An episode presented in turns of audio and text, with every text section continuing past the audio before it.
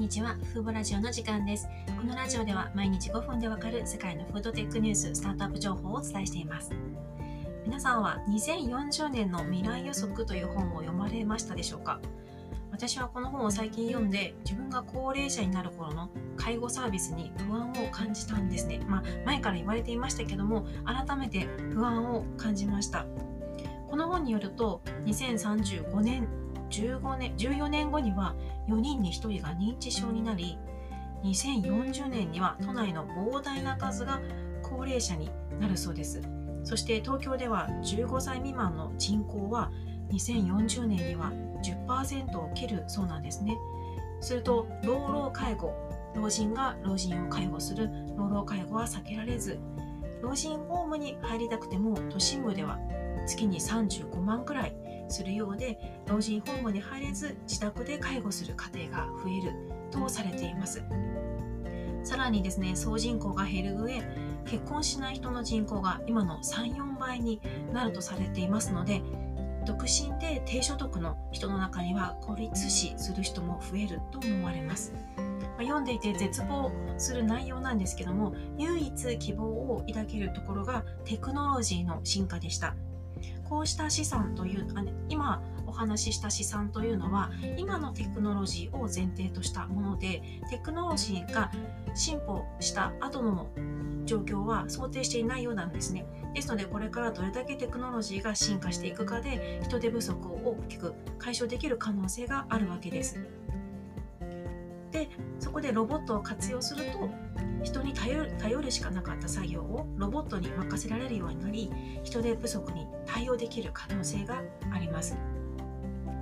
そこで今回ご紹介するのが日本初今回珍しく日本企業をご紹介します。日本初のスタートアップ企業スマイルロボティクスです。この会社はですねレストランやホテル介護施設などで活躍できる配膳ロボットを開発しています。配膳ロボットというのは料理を運ぶロボットですね。厨房からテーブルまで運ぶロボットです。こうした配膳ロボットは海外にもあるんですけれどもスマイルロボティクスはさらに先を行っているんですね。これまでの配膳ロボットはロボットがテーブルについてそうしたとそうしたら人がロボットの中から料理を取ってテーブルへ移動させる。つまり人が取り出す必要がありました。そして回収トレイを回収する時も人がお皿などをロボットの中に置いてあげる必要がありました。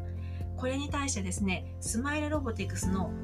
ロボットこの名前はアキュラシーというんですけどアキュラシーは配膳と回収まで全てロボットが行ってくれるんです。つまりこれまでの配膳ロボットと比較してロボットアームを持っていて配膳回収が無人化されたことが大きな差別化ポイントとなります。こうすることで店員もお客さんもロボットとテーブルの間のお皿の乗せ替えが不要になります。そして完全にこれアキュラシーは自律走行型ロボットですので天井や床やテーブルに目印をつける必要もなく遠隔操作の必要もないそうなんですね。ロボット内部には上下に移動する棚がありまして同時に複数のトレイを回収できるようになっています。人間ですと、まあ、忙しい時レストランで同時に複数のお皿持っている店員さんいますけども落としてしまう可能性もありますよね。一方でロボットであれば複数のトレイを安定して運ぶことができます。このアキュラシーには2つのレーザーセンサー4つの 3D カメラが搭載され360度全方位を認識できるそうです。人や障害物を認識すると停止する仕組みになっています。このすごい配線ロボットを作ったスマイルロボティクスは創業者もロボットエンジニアという珍しいスタートアップ企業なんですね。2019年に設立されてエンジニア全員が東大発のベンチャーシャフト出身というよりすぐりの精鋭で構成されています。シャフトというのは Google に買収された後ソフトバンクに買収されたロボットベンチャーですね。2013年に開催されたアメリカ国防総省のが主催したロボット競技大会で予選をトップで通過して注目を集めたのがシャフトでした。そしてエンジニア全員がこのシャフト出身というのがスマイルロボティクスになりますこれまでに4500万円の出資を受けている企業ですスマイルロボティクスはですね、スクラムベンチャーズが主催するグローバルオープンイノベーションプログラムの2つに採用されていまして、特にスマートシティ X というプログラムでは国内のロボットスタートアップとしては唯一採用された企業となります。スマイルロボティクスはこれらのプログラムを活用して外食産業以外への展開も視野に入れています。具体的にはスーパーマーケットやドラッグストアホームセンターコンビニ介護施設医療施設なども視野に入れているということです。私が思うに配膳と回収を無人化するメリットは労働力不足の解消だけではなくてですね料理と人の接触時間を減らせるというメリットもあると思います。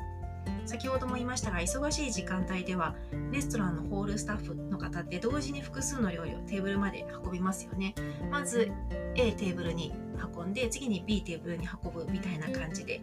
でもそうした過程でその料理が人と人とこう近づく機会が増えるわけじゃないですか。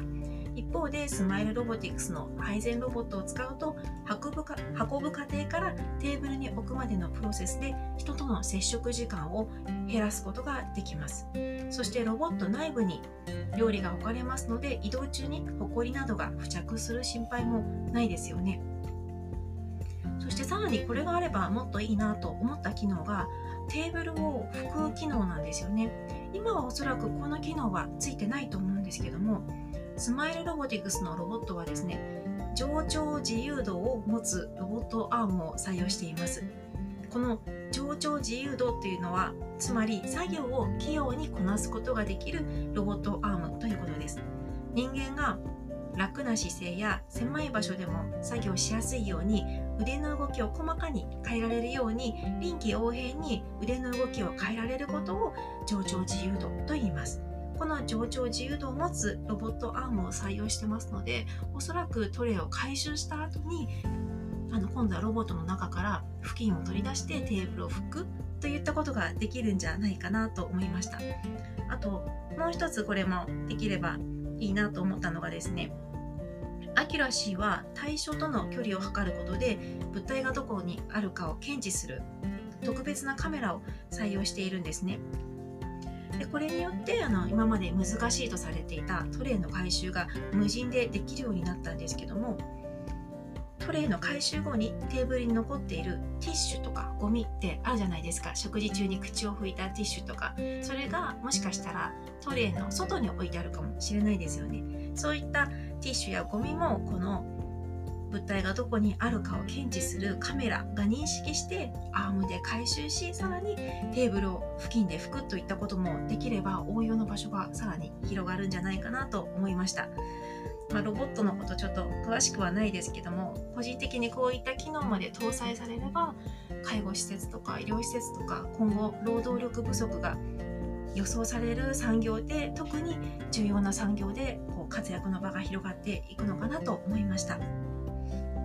人口減少を下げられないに避けられない日本にとってはスマイルロボティクスは不足する労働力をロボットで補う新しい選択肢になると思います。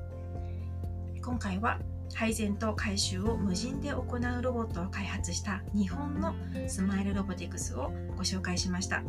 今回も最後まで聴いていただきありがとうございました。ではまた次回のラジオでお会いしましょう。さようなら。